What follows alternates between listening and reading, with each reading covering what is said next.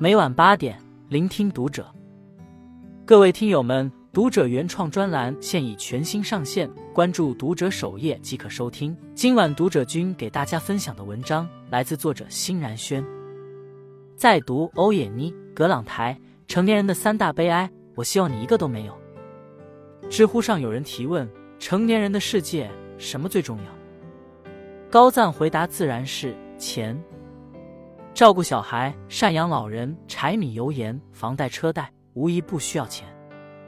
生一场病、负一场债，缺一次钱就能把一个成年人击垮。于是世人慌慌张张，只为碎银几两；更有人为了几两碎银不择手段，毫无底线。三毛说：“金钱是美德，在赚取和支配它的时候彰显；金钱是魔鬼，也在赚取和支配它的时候现形。”法国作家巴尔扎克创作的经典小说《欧也妮·葛朗台》就讲述了一个因金钱泯灭人性和造成人生悲剧的故事。书中对于金钱与人性的探讨引人深思。葛朗台一生被金钱所奴役，欧也妮因金钱遭受背叛与算计，查理为了金钱费尽心机。他们是小说中的人物，也是现实生活的一个缩影。读懂他们，才明白，成年人最大的悲哀不是手里没钱，而是被金钱裹挟，活成可悲的模样。一贪了人世的便宜，会吃天道的亏。葛朗台是索莫城的首富，也是出了名的吝啬鬼。他从一个古桶匠起家，继承几笔遗产后，发展为城里最大的葡萄酒商户。爱财如命的葛朗台，每天都在盘算着如何获取更多财富。他以权谋私，搜刮旁人，背弃葡萄酒商的信义，偷偷抛售酒品，利用弟弟的破产做公债买卖，赚得盆满钵满。葛朗台的财富有多少，没有人知道，但他那少得可怜的开支，全城皆知。他从来不买食物，只从佃户那里索来肉类、粮食、蔬菜等。家里每一顿吃的面包得按重量计算，每一天用的灯烛也都由他亲自分发。他那所灰暗阴森的破旧老房子，晚上只点一支蜡烛。不仅如此，他可怜的妻子和女儿也被压榨的像奴隶一样。他们像女工一样，每天辛勤劳作。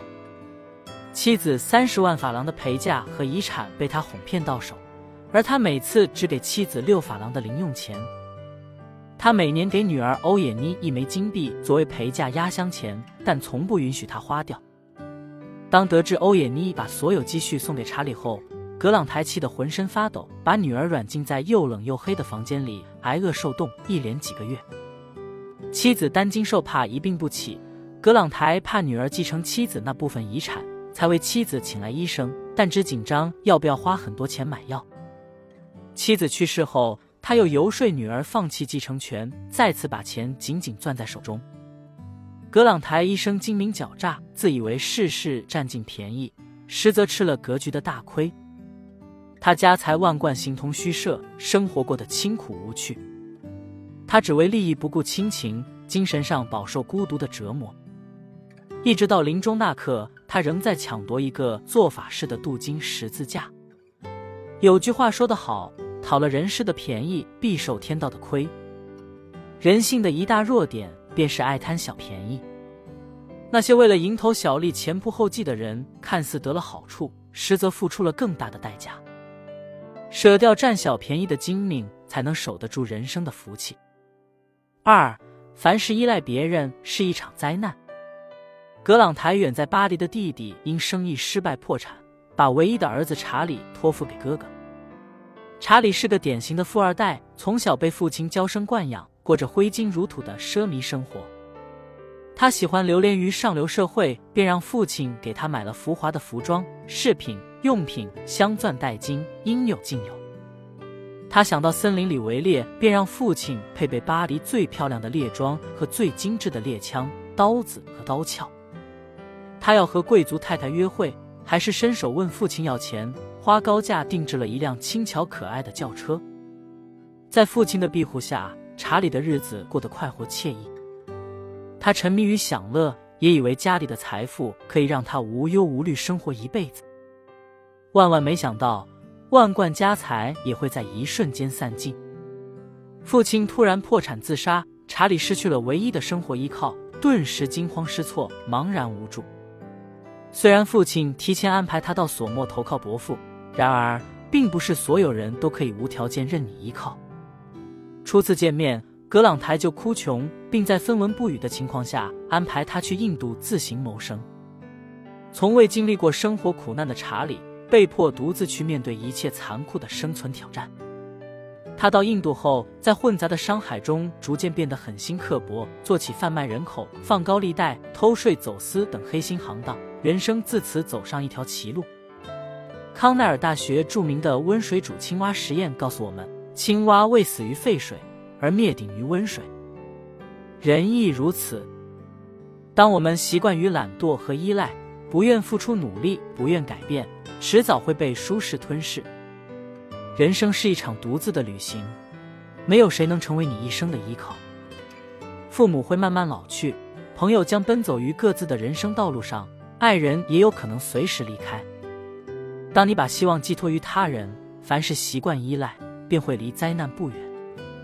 靠人者自困，靠己者自渡，靠自己才是一个人最大的清醒。三，所有算计和手段都是给自己设的局。浑身散发着巴黎贵族气息的查理，第一次见面就把欧也妮迷得神魂颠倒。查理看出他眼中的情意，但只觉得他土里土气，俗不可耐。然而，父亲破产后，查理对欧也妮的态度就变得热烈起来。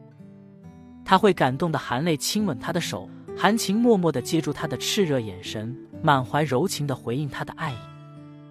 未经世事的欧也妮为此心神荡漾，更加殷勤的奔走，给查理最体贴的照顾。一次，欧也妮为查理收拾房间，不经意看到他写的两封信。第一封，查理提到欧也妮，称赞他的举动、面貌、头脑、心地，而后又巧妙的再讲到，我觉得他时戛然而止，留给少女无限遐想。另一封，他说自己想去印度闯荡。却苦于没有资金。得知他的难处，欧也妮毫不犹豫的把自己全部的积蓄拿出来给了查理。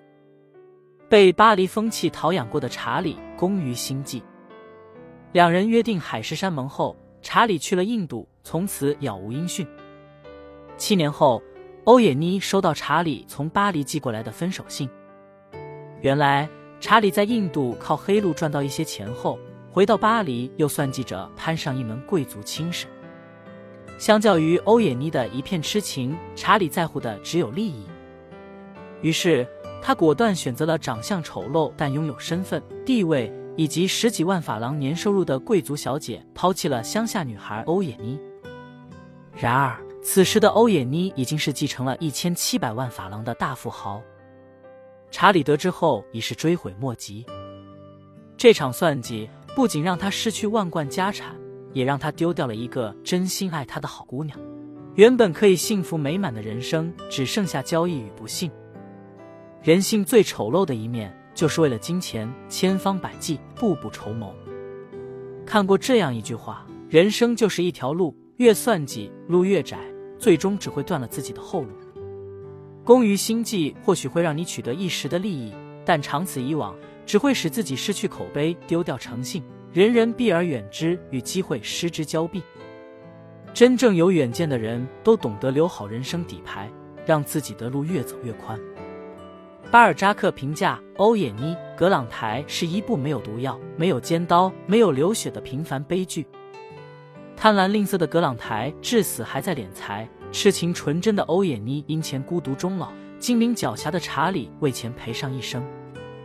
金钱映照出丑恶的背叛与贪婪，也揭开一个残酷的现实人生。正如三毛所说：“世上的喜剧不需要金钱就能产生，世上的悲剧大多和金钱脱不了关系。金钱能带来富足的生活，但若把金钱当做人生唯一的追求，人就会被金钱裹挟，负重前行。人到中年，历经世事沧桑后，终会明白。”比金钱更重要的是寻求外在与内里的平衡。